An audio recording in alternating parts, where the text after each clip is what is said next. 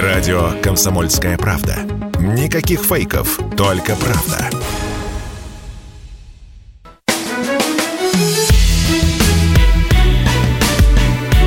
Бофт знает. Здравствуйте, друзья! В студии радио «Комсомольская правда» Иван Панкин. На связи со мной традиционно Георгий Бофт, известный журналист и политолог Георгий Георгиевич. Здравствуйте! Здравствуйте, Иван. Ну вот миссия от МАГАТЭ, Международного агентства по атомной энергии, посетила Запорожскую АЭС. Ну, посетила и посетила. Ну и что это изменит, как вы считаете? А там диверсантов обнаружили украинских. Они едва ли не захватили, между прочим, ЗАЭС. И если бы не наши бдительные военные, может, и захватили бы. Ну и что толку да, от интерес... этого МАГАТЭ? Интересная сложилась бы ситуация, конечно. Да, интересная сложилась. Но не сложилось не сложилось. Э, МАГАТЭ не будет озвучивать свои выводы, э, пока она находится на территории Украины. Я думаю, что они это сделают после того, как оттуда уедут, с одной стороны, а с другой стороны, они вроде собираются оставить там постоянное присутствие, сколько-то несколько человек, которые будут следить за ситуацией. Э, ну, что они там обнаружили, я думаю, что в докладе, который они опубликуют, э, или в заявлении, которое они сделают, э, будет все-таки сказано о том, что ситуация на станции опасная. А, и э, как-то эту ситуацию надо двигать в сторону демилитаризации, так называемой. Вот. Мне кажется, будет заявление вот в таком духе. Демилитаризация – это требование Киева, которое, по сути, будет означать передачу контроля за станцией Украине. Собственно, и по меркам МАГАТЭ э, станция, она э, считается украинской, конечно же, а не российской. Вот, поэтому я думаю, что вот какие-то такие выводы будут в заявлении или докладе сделаны. Но ну, если бы они там остались, это, конечно, грамотный ход на самом деле, но вряд ли останутся. А если э, действительно это случится, то, может быть, увидят что-нибудь необычное для себя, то, что не видели до этого. Например, то, что именно украинская сторона обстреливает ЗАЭС, а не, скажем так, российская сторона сама себя а, в данном случае обстреливает. А, а, вы знаете, а вы знаете, они уже отгородились от этого опасного вывода, э, ну, опасного для, так сказать, Киева и, наверное, тех, кто его выступает, тех, кто его поддерживает. Они сказали, что не в компетенции МАГАТЭ определять кто стреляет и так далее и тому подобное. Поэтому вот все эти истории о том, что там э, делегации показали остатки украинского снаряда или еще чего-то, это, в общем, не по адресу. А они занимаются, они говорят, что мы занимаемся только вопросами вот безопасности станции и говорим о том, там опасно, там безопасно, и все. А кто стреляет, мы говорит, не знаем. И, в общем, не наша компетенция это узнавать. Это довольно удобная позиция, она совершенно не конфликтная. Да, но вот когда им снаряд на голову прилетит, они сразу увидят, откуда он, там след в небе останется. С какой стороны будет хорошо ничего понятно. Под, ни, ни, ничего подобного, ничего подобного. Это политика. Вот. Одни скажут, вот э, Коношенков от Минобороны скажет, что это ВСУ стреляло, а Пентагон скажет, что мы не знаем, кто стрелял. А Пентагон-то тут при чем? Ну, Кто-то в, смысле, стрелял. в глобальном смысле понятно, что при чем, но в данном случае мы говорим Нет, про ВСУ все-таки. Пентагон, Пентагон вообще всегда при чем? Вы что? Пентагон ну, всегда при чем? Я же говорю не то, что в глобальном смысле, да, понятно, что в каком-то смысле при чем, но мы же все-таки говорим про э, конкретные географические объекты, видно, а откуда? У них, прилетает. У них спутники, у них спутники, у них спутники, у них разведка. А, ну я понял, что вы имеете в виду, они же... что они опубликуют одни снимки, мы опубликуем другие снимки, настоящие. А они, ну, соответственно, ну, например, нарисованные или, или они вообще никаких, или они вообще никаких снимков публиковать не будут, и все. Вот когда Боинг сбили, они тоже говорили, что э, ну, у нас тоже говорили, если у вас есть снимки, опубликуйте. Они не стали ничего публиковать. А это очень удобно. По снимков-то нет, Георгий Георгиевич, поэтому нечего публиковать в этом смысле. У меня к вам вопрос, но не мой, а от нашего постоянного слушателя. Периодически мне пишут, в том числе и гадости в соцсети, но... Вы хотите мне гадость донести? Я бы и сам и не цитировал бы, вы же меня знаете, Георгиевич, но нет. Дмитрий Майраков, наш постоянный с вами слушатель, пишет, у него вопрос. В связи с не очень активной фазой СВО, какая версия ближе вам? Первое, сосредоточ... сосредоточ... сосредотачиваем силы и ждем осени, когда атаковать будет легче. Второе, осознанно затягиваем конфликт и наблюдаем за обстановкой в Европе. И третье, корректируем планы, так как четких нет. То есть идти там до Львова или ограничиться Донбасса и Одессой. Я думаю, что и вторая, и третья довольно близки к истине одновременно. Угу. Ну, то есть э, наблюдаем за обстановкой, э, целенаправленно затягиваем конфликт, вы имеете в виду, да? Вот этот момент. Ну, вот слово целенаправленно мне тут не нравится, конечно, в определении, э, потому что я не думаю, что это является целью затягивать конфликт. Поэтому вот я, я бы это слово, значит, если бы мы могли его закончить раньше, мы бы его закончили раньше. А вот я, я тут не совсем с вами согласен, потому что Почему? тогда надо разворачивать глобально СВО, тратить ресурсы и силы. А зачем, если мы можем это другими э, рычагами добиться этого? То есть дождаться зимы. В этом есть логика. То есть идет некий торг политический. Он, Вы с одной знаете, стороны, э... подождите, Георгий, с одной стороны, да. очень неприятный, очень неудобный, потому что там наши парни, вот это вот все, я постоянно об этом говорю, вам в том числе, почему не бомбим, потому что, ну, сколько это может продолжаться. Но если посмотреть на эту ситуацию с политической точки зрения, ну, идет глобальный торг большой. Ждем, пока Европа отвернется. Хотя да вы нет никакого хотите... торга. А, ну нет, нет никакого торга, никто с нами не торгуется по этому вопросу. Мы думаем, что с нами начнут торговаться зимой. А если не начнут? Но смотрите, в пользу тезиса, что начнут, тема, которую мы с вами обсуждали в прошлый раз.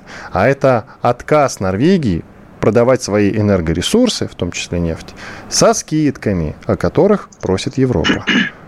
Нет, но это все, это все рассуждения в совершенно других категориях. Э, вопрос же, э, или как говорят еще, э, раз такая пошла пьянка, вот эта пьянка, она идет не, не ограничивается только вопросом денег. И, и вообще не ограничивается вопросом экономики. Понимаете, Европа рассматривает это как войну э, силами э, Украины против Российской Федерации. Вот. И она ей помогает, так сказать, э, вот тем, что в том числе жертвует своей экономикой частично. Вот, и испытывают всяческие трудности значит, по поводу энергоносителей и так далее. Это не значит, что они сдадутся. Понимаете, вот они скажут, ой, мы не, не можем платить за бензин 2,5 евро за литр, мы позвоним Путину и скажем, что мы сдаемся. Не будет этого, понимаете? Не будет. Э, э, ситуация зашла слишком далеко вот, э, чтобы торговаться из-за денег. И газ, и, и все остальное тоже. Газом они запасаются, уже 80% э, преодолели, значит, э, хранилище и так далее. Даже если они начнут мерзнуть зимой, они все равно не будут звонить Путину и просить о пощаде. Ну, вот как. А, хорошо, начнем по порядку. У меня есть чем крыть. Вы сказали, что они воспринимают это как войну, и, соответственно, ни на какие уступки не пойдут. Но всегда нужно обращаться к историческому опыту, а он у нас есть. Этот исторический опыт нам подсказывает, что в годы Второй мировой войны, особенно на начальном этапе, например, те же французы без боя сдали, и столицу в том числе, скандинавы без боя сдали, датчане в особенности. И ну, ну, многие а, а европейцы а переметнулись здесь? на сторону Гитлера. Ну, может Нет, быть... а при чем здесь? А потому а что и в этот раз, и в этот раз, когда станет холодно, хочется сказать горячо, но в данном случае холодно, они, поверьте, пойдут на уступки. Не, минуточку, минуточку, минуточку, подождите, подождите, подождите. Вообще, французы дались Гитлеру не потому, что они замерзли вообще-то. А, и, и, и значит, я и все так остальные... и не говорил, не надо, пожалуйста, передергивать. И, Но и, общий посыл понятен, я надеюсь, и Георгий Георгиевич. Они, они, просто, они просто проиграли войну. Они, а, они оказались, их армии оказались э, неспособными противостоять немецкой военной машине. Но мы же сейчас говорим о противостоянии экономическом, понимаете? Их а энергетическая Британия... система сейчас не готова. Не армия, а энергетическая система сейчас их не готова. Мы этого пока не знаем.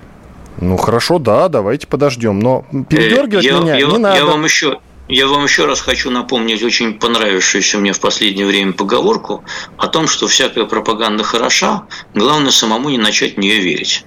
Поэтому а, надо смотреть разные источники информации. Не только те, которые кричат, как Запад завтра замерзнет, загнется и сдохнет с голоду, но и другие. Вот. Итак, а, Пока у меня, пока у меня прогноз заключается в том, что эта зима для Европы будет действительно очень трудной. Но они пока, пока, пока готовы идти на эти трудности и посмотреть, что дальше будет. Вот. А, и, э, в общем, мне пока трудно представить ситуацию, опять же, пока трудно представить ситуацию, при которой они в этом именно году, в этом, вот, 2022 и 2023 зимой, э, начнут капитулировать перед э, лицом энергетического кризиса. Нет, не в этом году. Может быть, пройдет лет пять, например когда, наконец, зазвучат голоса о том, что э, что-то хватит воевать, давайте начать, начнем переговоры, наконец. Потому что все зашло в тупик. Но э, должны пройти, в общем, долгие месяцы, а может быть годы, для того, чтобы вот этот здравый рациональный смысл наконец воззвал к переговорам и к тому, что э, все-таки давайте, ну, все-таки вот эти русские, они воюют, все воюют, воюют, воюют. Но давайте посмотрим. Может быть, там э, есть какое-то основание для того, что они так вот уперлись, да? Может быть, э, действительно какая-то есть там проблема, да? Вот до этих мыслей Европа еще не дозрела. И она в этом году не дозреет. Французы сдались Гитлеру не потому, что им стало холодно, как вы парировали, да, парирую еще раз, а потому что стало горячо, а сейчас станет холодно, да. Насчет пропаганды, Георгиевич, ну давайте в обнимку будем говорить одни и те же тезисы. Вот интересно будет нас слушать. Иван Панкин, Георгий Бов, две минуты отдыхаем, скоро продолжим. Радио «Комсомольская правда». Мы быстрее телеграм-каналов.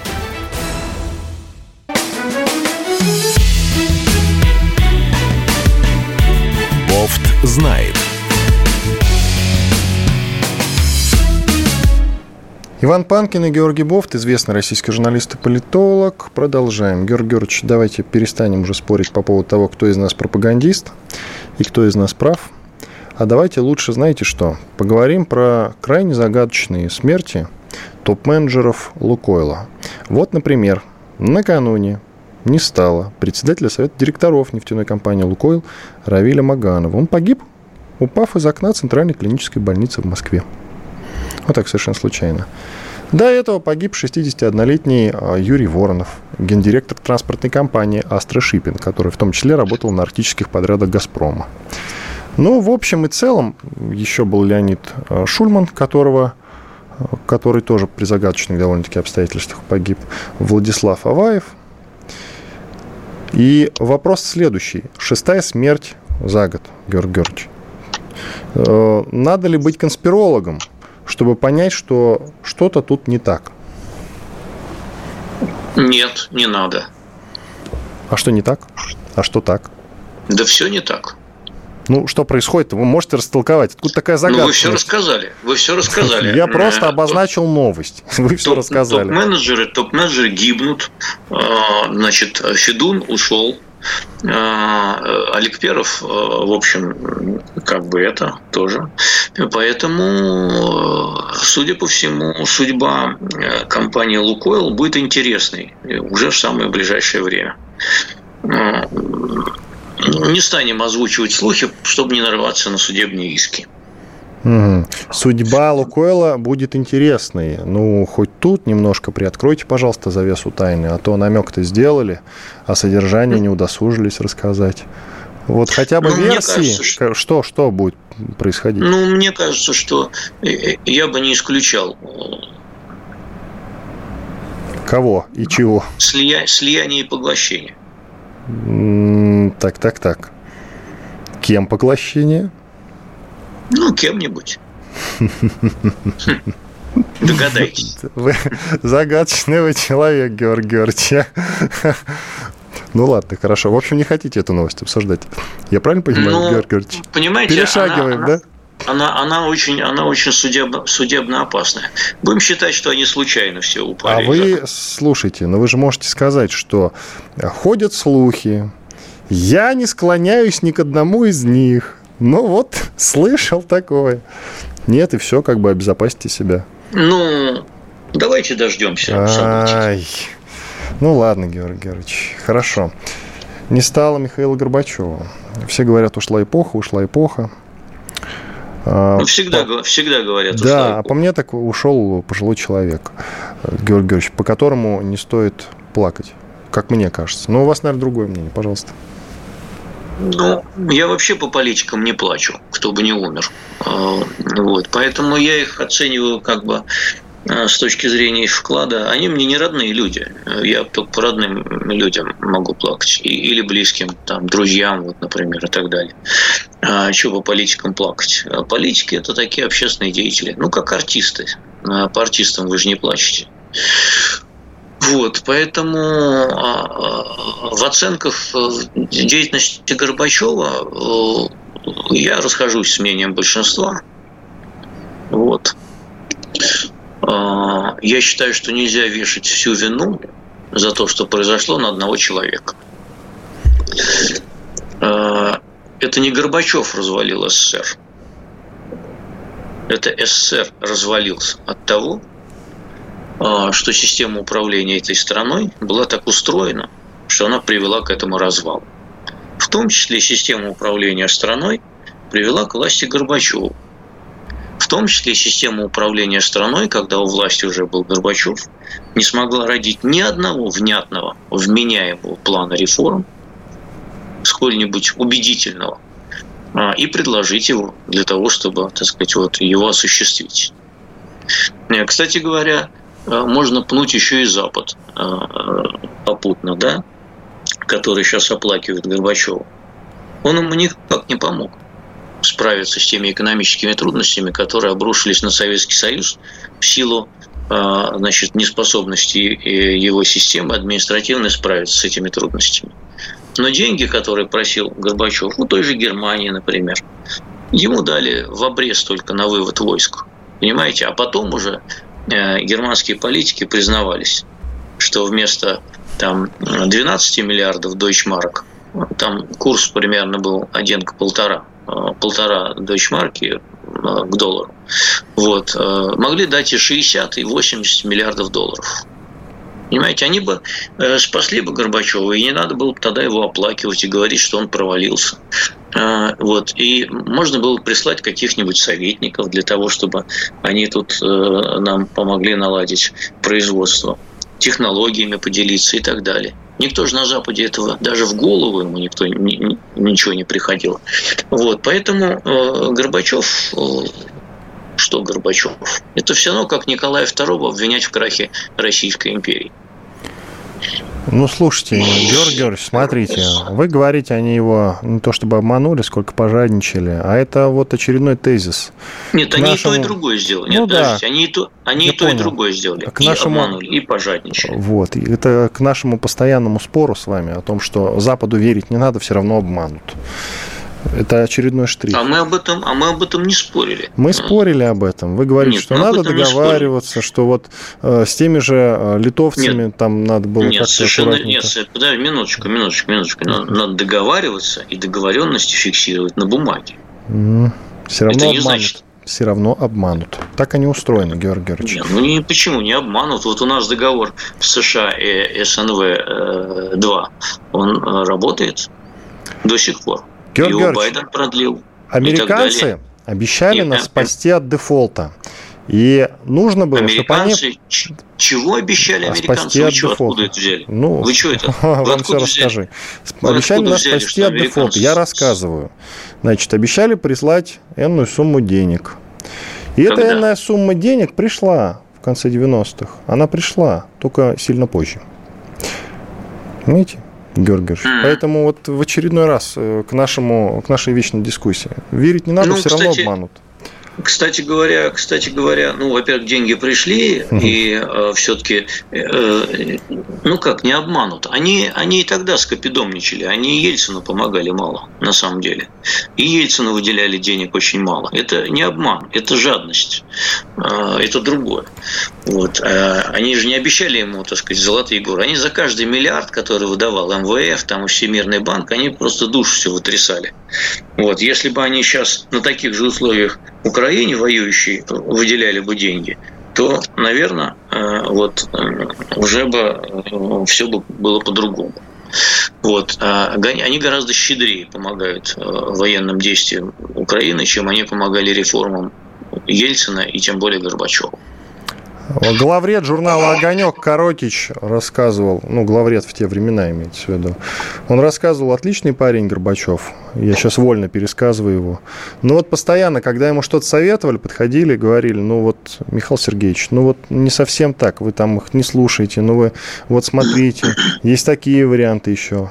Он на все отвечал, ты не понимаешь ты не понимаешь. Ну вот, да не понимались. Плюс у него, он у власти это сколько был, вы говорите, не только он виноват. Он у власти сколько был? Шесть лет, Георгий Георгиевич. Вы говорите про советников, хорошо. Вы считаете, что президент, который пустил американских советников в страну, это классный парень? Они нам зачем тут советники-то эти? Я не я вижу Азаров, ничего. я вспоминаю слова Азарова. Он рассказывал, что Украину наводнили американские советники. Ну вот, и что? Ну вот к чему это привело. Спасибо. Американских советников нам тут не надо. Значит, э, то, что Украину наводнили американские советники, не это к этому привело. Давайте будем э, корректными. Э, Вот. А то, что были советники у Ельцина и реформаторов, я в этом не вижу ничего плохого. Они много чего хорошего насоветовали.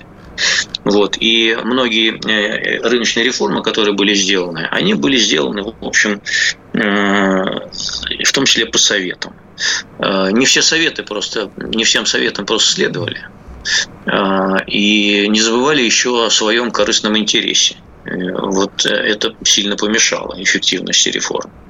А так, в принципе, толковые люди, которые разбирались в законах рыночной экономики, они на самом деле хотели тогда действительно помочь. Да, за деньги, да, они осваивали, да, они имели свои интересы, проекты и так далее. Но они видели, так сказать, вот проект российской, российских преобразований как вот путь таких рыночных реформ и превращения России в такую типичную западную страну или европейскую. Но в этих, так сказать, планах мы разошлись. Вот. Георгий Георгиевич, ушли сколько уже человек-то? Четверо, да? Как это называется? Четверо могильщиков СССР ушли из жизни, и все только в этом году. Опять поговаривают про конспирологию. Ее тут нет, просто старость. Ну, конечно, старость. Ну что, ему было 91 год. Не, ну до этого Бурбулис ушел, который еще мог пожить вполне себе. Кто там еще-то ушел? Шушкевич, по-моему, да? Кравчук, я что-то не помню. Вот, кто там уходил-то? А зато жив Рафик Нишанович Нишанов. Ну, подождите, подождите, Георгий Георгиевич. Мы вот. все не вечно под луной.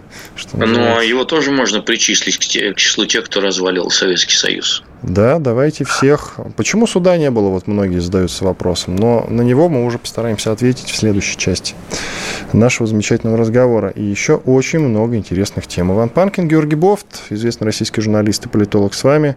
Четыре минуты отдыхаем. После полезной рекламы и хороших новостей продолжим. Радио «Комсомольская правда». Никаких фейков, только правда.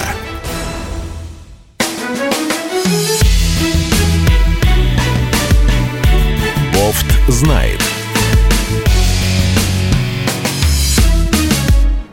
Иван Панкин и Георгий Бофт, известный российский журналист и политолог. Немного анонсов. Ну, во-первых, раз уж мы с Георгием Георгиевичем говорим про Горбачева, на сайте radiokp.ru висит мой спецпроект про Горбачева. Человек, который обнулил страну. Он называется, ну и в 21 час, сразу после нашего с Георгием Георгиевичем разговора, выйдет спецпроект про Беслан. Трагический, но, как по мне, очень хороший спецпроект. Обязательно послушайте на сайте radiokp.ru. Он тоже есть. Еще немного про Горбачева, Георгий Георгиевич, давайте поговорим. Ну вот вы говорите, Советский Союз развалился сам. Но ведь это опять-таки говорит об неэффективности менеджера, который стоял у руля, а это был Горбачев. Ну вот он перестройку затеял, он ее затеял зачем? И почему она в итоге не была реализована? Единственная его реформа – это вот гласность, так называемая, которая на самом деле работала-то наполовину только, если послушать ведущих программы «Взгляд», того же любимого, да? Она как бы работала, но не работала. Ну, то есть, вот все наполовину. Все, знаете, с посылом ты не понимаешь. То есть, то есть все должен, то есть все должен делать один человек. Ну хорошо, ладно, Георгиевич, всем должен сдро... сказать, смотрите, что, как, чего ладно, исполнять и так далее. Я принимаю. А что делала, а что делала а что делала, а что делала 18-миллионная армия КПСС? Георгиевич. Которая наша А, смотрите. А что делала, а что делала Академия наук? Она что, предложила хоть один внятный проект экономических реформ? А что делали научные институты, э, в том числе экономические? Они что, что-нибудь тоже что-нибудь предложили? Я не слышу, я не видел ни одного плана внятных реформ, который был бы разработан и предложен в это время. Назвался... Где они? Где они все? Где? Э, потом, потом на, на излете э, Советского Союза преподносили как большое откровение план 500 дней Явлинского. Вы посмотрите на этот текст сейчас, вы его почитайте. Это для детского сада не годится. Понимаете, после того, что мы знаем теперь о рыночной экономике. Георгий Георгиевич, наливался, э, назвался груздем, наливался тоже хорошо. Полезай в кузов, как известно. Ну ладно, переговоры значит, Горбачева с американцами.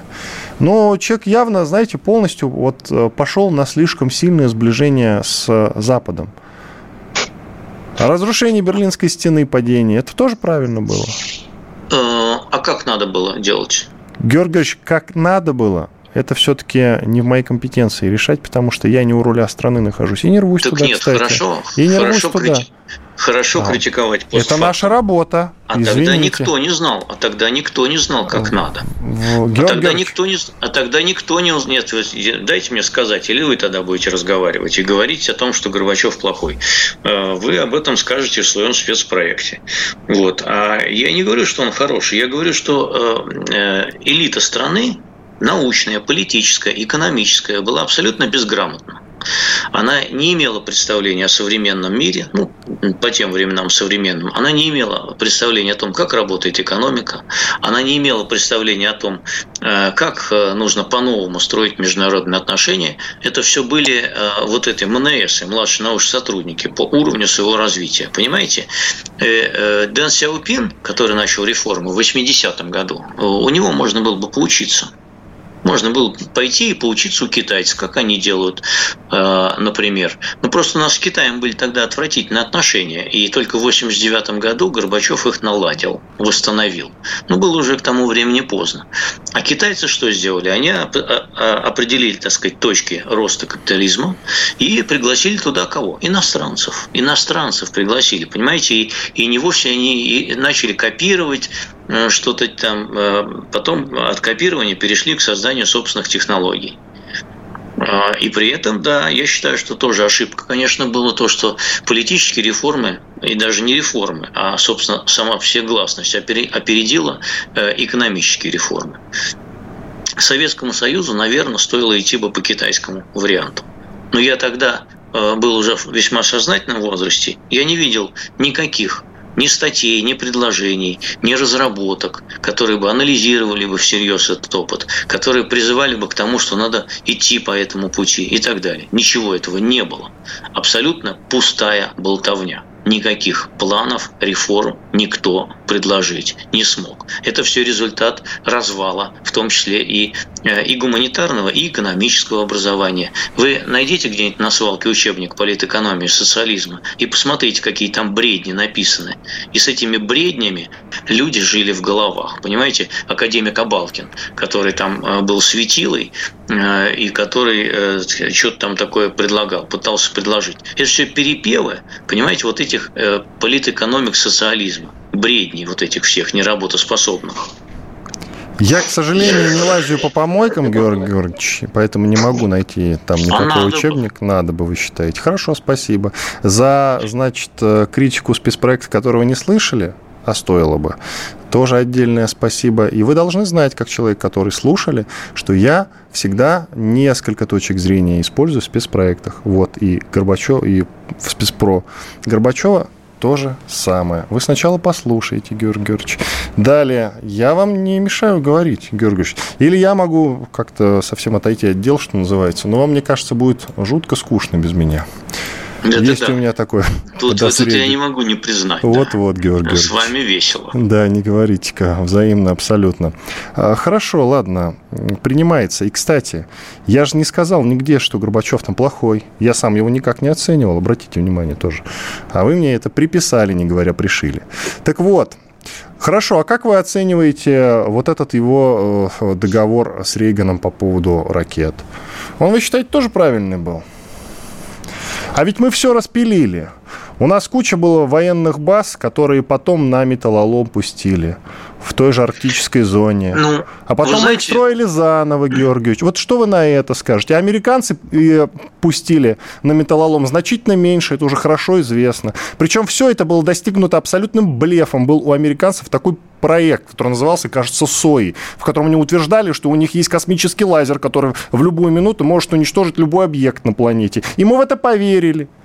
Горбачев, в частности. Минуточку. А, значит, СОИ было до Горбачева. Э, стратегическая оборонная инициатива Так а, все, шлейф-то шел, была, шлейф-то шел была, и туда. Ну, подождите, да, вы задаете, задаете вопрос, потом не даете ответить. Значит, она была до Горбачева, она была в андроповские времена. В нее поверил Андропов и испугался. И, собственно говоря, все дергания Андропова, который попытался первым начать что-то улучшать в социализме, а, были именно на почве, так сказать, стратегической оборонной инициативы и того, как ее испугались кремлевские старцы. Вот. А, а Горбачев, э, как он э, подписал с Рейганом договор о ракетах средней и меньшей дальности? Ну, подписал, да. Но тогда обстановка в Европе была близка к военной. И был острейший политический кризис по этому поводу. Подписание этого договора, в общем, снизило э, эту общеевропейскую напряженность и политическую, и военную. Так что, в общем, мы, мы потом ведь жалели, что э, Трамп вышел из этого договора. Мы считали, что он вполне себе работает. Я не думаю, что мы жалели, кстати, как мне так кажется. Почему? Ну ладно, ну а чего жалеть-то, я не пойму тут. И, кстати, э, что касается сои, я только вот закончу, хотел просто вам это противопоставить. Вы сказали про Андропова. На самом деле вот этот страх передавался от генсека к генсеку. Потом и Черненко, а потом и Горбачева. Поэтому мне надо говорить, что он был до. Вот этот страх про лазер, вот это безумие абсолютно, понимаете, оно передавалось. И в том числе поэтому Горбачев на эту, на эту ересь пошел. А договор ну, как он работал? Он так или иначе привел к, там, к этому противостоянию вот нынешнему. Мы уже сколько, 8 лет активно бодаемся с Соединенными Штатами. Нет, не договор пришел к этому, привел к этому противостоянию, а выход из этого договора привел к этому противостоянию. Не знаю, мне кажется, общая обстановка содействовала. А тут не в договоре дело, как в таковом. Ну, вот то, что не в договоре дело, это правильно. Мы, так сказать, не, не из-за договора с ракетах средней и меньшей дальности с Америкой-то, собственно, э, разосрались. Вот-вот, Георгий Георгиевич, я там и говорю. Ладно, давайте уже поможем Польше, на самом деле. Люди просят. Э, Польша... Смешная, на самом деле, история. Польша требует репараций. За что? Э, ну, по итогам Второй мировой войны, понятное дело. От кого? От всех подряд. От немцев они требуют репарации, от нас они требуют репарации. Потом к Европе обращаются по этому поводу, чтобы им выплатили э, за Германию и за Россию эти самые репарации. Вот свеженькая новость, что Польша в очередной раз, 158-й, наверное, оценила, Польша оценила сумму ущерба, причиненного стране нацистской Германии во время Второй мировой войны, почти в полтора триллиона долларов.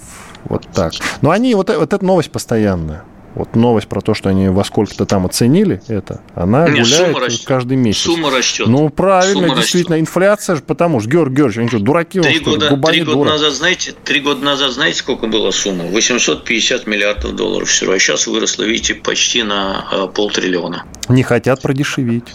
Не хотят продешевить, Георгий, что же тоже очень важно. Но им бы и 800 не выплатил никто. Мы-то уж точно, я надеюсь, не собираемся. Нет, они 800 у немцев требовали, у нас пока нет. Они подсчитают потом. Георгиевич, а вот у них что в голове, вы мне скажите, что они вот это все требуют? Ну, вот они серьезно думают? Ну, давайте мы у Монголии попросим тогда репарации. Ну, ну, давайте вспомним покойного Жириновского. 20 секунд, все, извините, в следующей части вот этот вот уже ответ на этот вопрос тогда прозвучит обязательно. Иван Панкин, Георгий Бофт, известный российский журналист и политолог. Делаем небольшой двухминутный перерыв, после этого продолжим. Слушайте радио «Комсомольская правда» и подкаст, если вы не сначала начали слушать, вы можете найти на сайте radiokp.ru. Если тебя спросят, что слушаешь, ответь уверенно. Радио «Комсомольская правда». Ведь Радио КП – это самые оперативные и проверенные новости.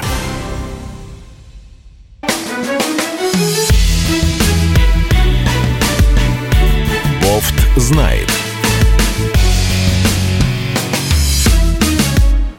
Иван Панкин и Георгий Бофт, известный российский журналист и политолог. Ну что, еще немножечко про Польшу, которая требует репараций у всех подряд. Ну так вот, я произнес фамилию покойного Жириновского. Да. Ну вот представьте себе, что э, Жириновский ведь делал подобные э, резкие и, так сказать, ипотирующие заявления, э, и на этом, в общем, поддерживал свою какую-никакую популярность. Партия «Право и справедливость» Качинского, она, в общем, по этой части немало преуспела она э, очень э, активно, ну, в хорошем смысле, эксплуатирует э, все национальные идеи, которые живы в Польше. Идею жертвенности, идею польской, так сказать, ну, определенной исключительности в рамках европейской культуры. И вот сейчас идею миссии Польши по отношению к Украине. Потому что Польша, например, если кто не знает, находится на втором месте после США – после США сразу.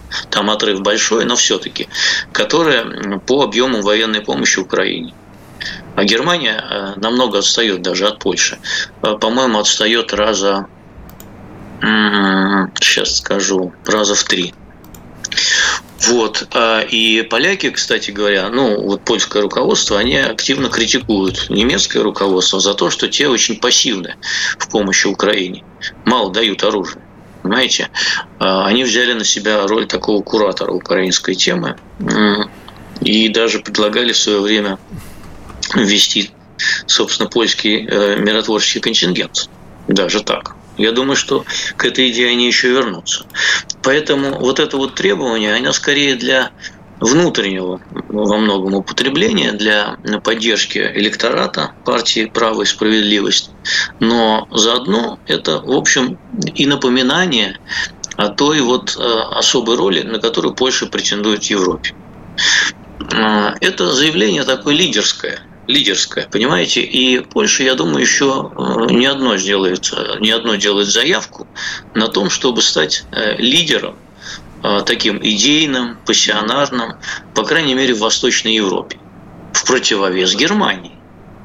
Это вот такой молодой, поднимающийся активный игрок европейский, э, который, которому пристало делать такие громкие заявления. Конечно, они не рассчитывают ни на какие триллионы и миллиарды, и вопрос репараций давно закрыт. Но вот увидите, они поднимут такой же вопрос по отношению к России – так нет, они периодически говорят об этом, нет, и про Германию нет, я говорят. Я говорю, я говорю по итогам военного конфликта на Украине, а, а не по итогам а. вот это. Да, они, в принципе, могут говорить все, что угодно, Георгий Георгиевич. Да, вы хотели закончить, закончить. Нет, собственно, я закончил. Я пытался объяснить, э, откуда вот это все берется. Вот э, это почва для подобных подобных э, вещей. Вы сказали про Жириновского, ну, в принципе, у нас, да, Жириновский периодически что-то такое говорил, да, парочка таких особо одаренных депутатов каких-нибудь, не будем называть их фамилии, которые uh-huh. вот любят такие вот э, далеко идущие заявления делать, которые чаще всего ни на чем не основаны. И я даже помню, пару лет назад звучало про Германию, что мы у, у них еще должны что-то там потребовать, я вас умоляю. Да и недавно Федоров говорил, что мы должны Клайпеду с Вильнюсом отжать. Поэтому действительно периодически, да, всплывают довольно странные заявления, но э, симптоматично, что в Польше все-таки это звучит, ну, с разницей в месяц, в два, в три. Периодически даже становится неинтересно эту новость там читать, потому что, в принципе, содержание не меняется, но только цифры меняются. Да, вот в этом вы правильно подметили абсолютно. Циферки другие у них уже. Ну, ну в принципе, а чем губа не, не дура, как я сказал. А, а чем не тема для того, чтобы, так сказать, э, поднимать ее периодически, если избирателям это нравится? Так вот, я не а. уверен, кстати. А я не уверен. А? Я не уверен, что избирателю это нравится. Ну, Ой, вот польскому. если... Значит, по опросам, я посмотрел опросы, по опросам партия э, «Право и справедливость» сейчас лидирует. Она самая, э, самая так сказать, э, ну, весомая, так сказать. А вот оппозиции в лице гражданской платформы, она отстает от нее. Поэтому это партия номер один.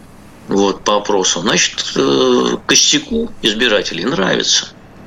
Почему не продолжать? Вы знаете, Георг Георгиевич, я вспоминаю такой эпизод. Как-то раз я зашел в гости к другу, а вместе со мной был американец. И папа этого самого друга, он был ярый ЛДПРовец. Вот про это, про все. В том числе и ненавидим Америку. Вы нам за все ответите. вот это вот все.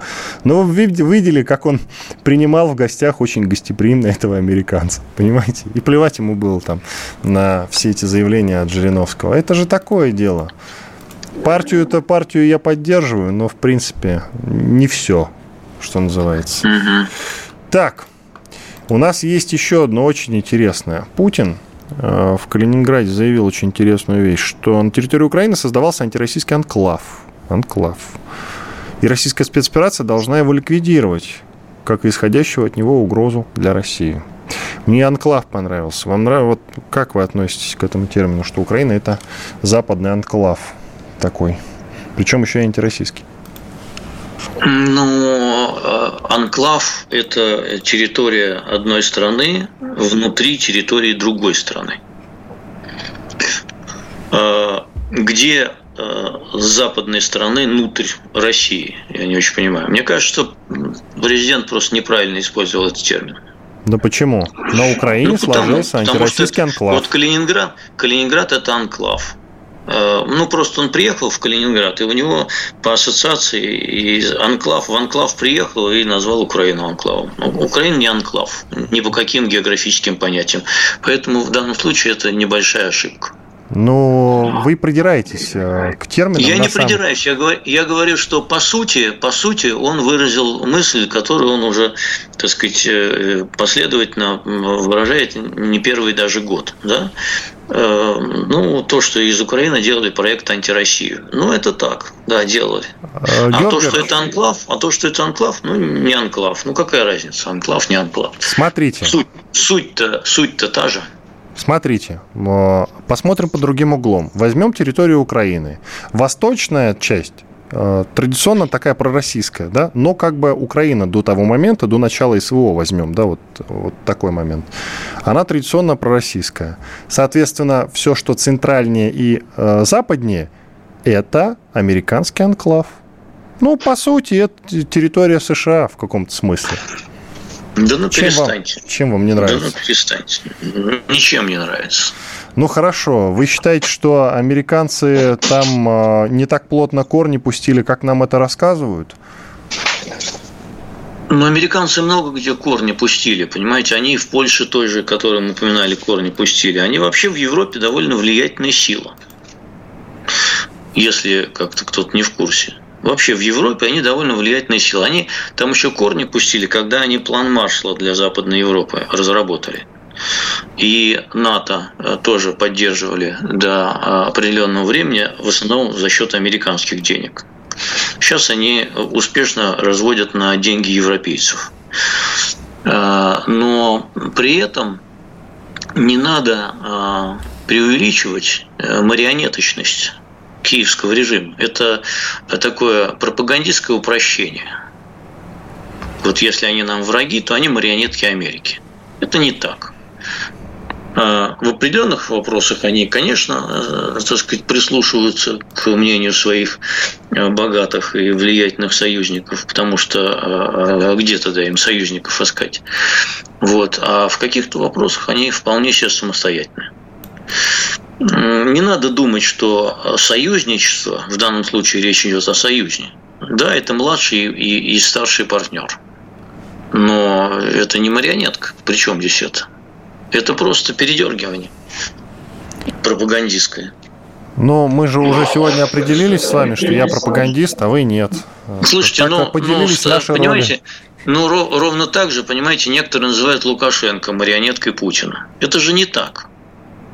Э, хотя Белоруссия зависит от России и кредитов, и экономически, и все. Ну, кто может назвать Лукашенко марионеткой Путина? Ну, вот примерно то же самое и с Украиной, и Америкой. Но все же не совсем, как мне это видится. Все же не совсем. Ну, тогда, тогда мы тут не согласились просто и, и разошлись ну, в своих несогласиях. Смотрите, Россия все-таки никак по сути не присутствует в Беларуси. Ну, то есть у нас там есть какие-то штабы, я не знаю, там какое-то количество наших а, представителей живет. Нет.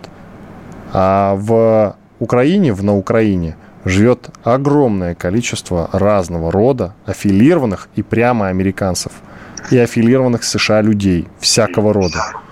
От разных фондов до прямо связанных там с различными ведомствами американскими. Разве это не так? У нас, есть, у, нас. у нас есть у нас есть свои интересы в Беларуси, э, в том числе военные, э, и присутствие военное в Беларуси тоже есть. Вот, особенно сейчас, как известно. Хотя Беларусь сама по себе не участвует в военной операции, но э, с территории Беларуси производятся некоторые действия. Вот, так что и наши интересы тоже представлены. Ну, не будем сравнивать, просто это все как по-другому мы строим отношения с Белоруссией, чем Америка с Украиной. Но, тем не менее, упрощать и называть какую-то страну, которая зависима, да, а, которая зависит экономически, зависит политически и так далее, марионеткой, марионетка, она, тем не менее, имеет свободу определенную действий. В определенных границах, конечно. Итак, от Александра Лукашенко свежая. Конфликт на Украине в скором времени ждет развязка. Цитата Лукашенко. Иван Панкин и Георгий Бовт были здесь, остались довольны. До свидания. Бофт знает.